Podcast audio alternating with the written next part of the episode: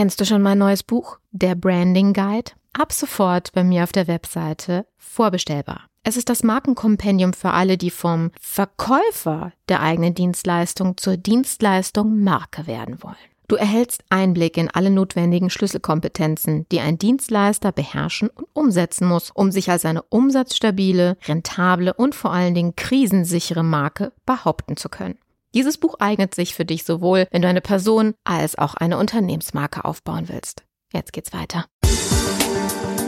Image Sells, der Podcast für Unternehmen, die Alternativen zur Akquise suchen. Jede Woche gibt es hier neue Impulse und Strategien, mit denen das Unternehmensimage zur Marke aufgebaut wird, so dass es in Zukunft heißt, gebeten zu werden statt zu bitten von Investoren, Kunden und potenziellen Mitarbeitern. Ich bin Carmen Brablitz, Markenstrategin aus Leidenschaft. Auf geht's!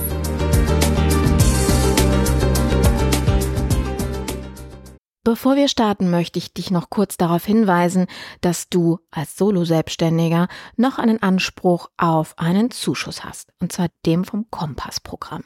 Wir sind dafür akkreditiert und du kannst mit einem effektiven Einsatz von nur 500 Euro ein komplettes Image Sales Kompaktprogramm mit uns durcharbeiten. Das heißt, wir optimieren in Zusammenarbeit mit dir deine komplette Markenkommunikation sodass dein Marketing weder Geld, Kunden noch Reputation verbrennt. Wie das geht? Ach, das besprechen am besten selbst. Dein effektiver Zeiteinsatz sind nur zwei Stunden, um mit unserer Hilfe zusammen diese Unterlagen auszufüllen. Genaue Details erfährst du in der Folge 83. Und wenn es dich interessiert, buch doch einfach direkt einen Termin. Unverbindlich und wir sprechen drüber und klären kurz, ob du die Kriterien für diese Förderung, für diesen Zuschuss auch erfüllst. In dem Sinne, viel Spaß bei der Folge. Hallo, herzlich willkommen zu unserer heutigen Episode. Heute möchte ich mit dir über ein Paradoxon sprechen, das Paradoxon des Informationsüberflusses. Jede 17 Sekunden wird eine neue Webseite online gestellt. Das heißt, während ich diesen Satz jetzt beende, sind 68 neue Webseiten online gegangen, die dazu vorgesehen sind, von jemandem konsumiert zu werden. Paradox daran ist, nur weil mehr Informationen produziert werden, bzw. erreichbar sind, heißt es nicht, dass wir als Konsumenten mehr konsumieren können. Unternehmen tragen leider jeden Tag selbst dazu bei. Für den Aufbau der Marke werden Blogs eingerichtet, Newsletter versendet oder Podcasts veröffentlicht. Wir erstellen diese Webseiten, die im Rahmen der Content-Marketing-Strategie zum Informationsüberfluss beitragen. Gehen wir mal 60 Jahre zurück. Da gab es eine ganz andere Verteilung zwischen der wahrgenommenen verfügbaren Information und der, die wir konsumiert haben. Mit der Zeit kamen Fernseh- und Radiosender dazu und dann auch noch das Internet.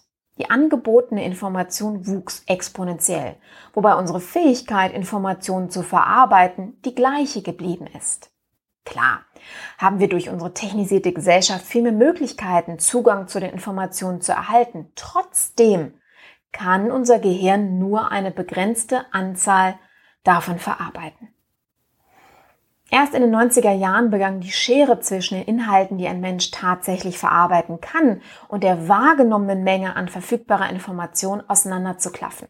Der Kunde nimmt den Unterschied sehr bewusst wahr und ist überfordert von der wachsenden Menge an Informationen, die uns zur Verfügung stehen. Die Frage ist hier, kann Content Marketing also langfristig zum Erfolg führen. Denn die Strategie hinter Content Marketing ist ja, mehr Inhalte zu erstellen. Viele Markenstrategien sind auf der wahrgenommenen Gelegenheit aufgebaut. Marketer jagen dem sozialen Strom hinterher. Sie tragen zum Phänomen der Informationsüberladung bei, dadurch, dass sie mehr Inhalte erstellen, Tag für Tag, in der Hoffnung, die Zielgruppe wird sie konsumieren. Unternehmen veröffentlichen auf Facebook und anderen sozialen Kanälen, versenden E-Mails. Sie zwingen es dem Kunden quasi auf, in der Hoffnung, dass die Informationen aufgenommen werden.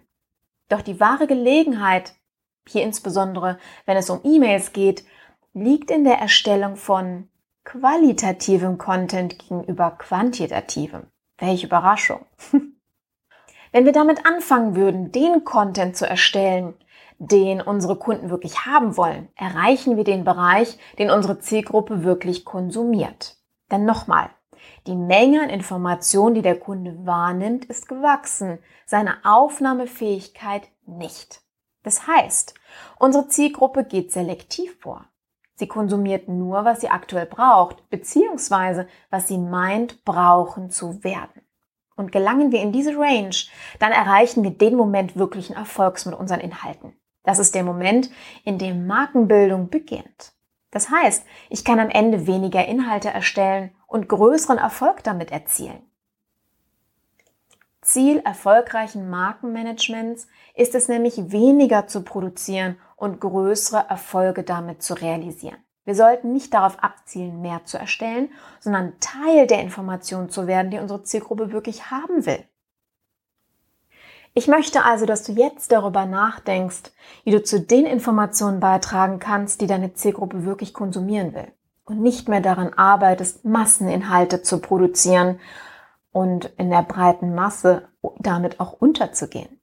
Du solltest dir die Frage stellen, was wäre, wenn ich nur zwei Minuten Qualitätszeit mit meiner Zielgruppe jede Woche erhalte? Ob den Raten und Click-Through komplett ignoriere und erstmal nur darauf abziele, eine Austragungsrate wenn wir uns den Newsletter angucken, von 0% zu erreichen. Und meine Zielgruppe damit an mich fessle, mich binde, eine langfristige Geschäftsbeziehung aufbaue. Bei der Gestaltung der passenden Informationen für deine Zielgruppe geht es also vorrangig nicht um dich und die Leistung deines Unternehmens, sondern darum, was dein potenzieller Kunde wirklich braucht oder will. Dadurch bauen Unternehmen ein Image auf. Ein Bild mit der Botschaft im Kopf der Zielgruppe, der hat die Information, die ich brauche. Dem schenke ich meine Zeit. Dadurch entwickelt sich eine Beziehung, die Raum für Vertrauen schafft und jeder weiß, ich kaufe eher von jemandem, dem ich vertraue, als von jemandem, der mir etwas verkaufen will. Denn Marken verkaufen nicht, sie liefern die Lösung für ein Bedürfnis. Hallo, Carmen hier nochmal. Hat dir die heutige Episode gefallen? Dann abonniere den Podcast und erzähl auch gleich einem Freund davon. Du willst mehr kostenfreie Informationen und hochkarätiges Training zur Markenbildung und Markenstrategien? Besuch mich einfach auf carmenbrabletz.com.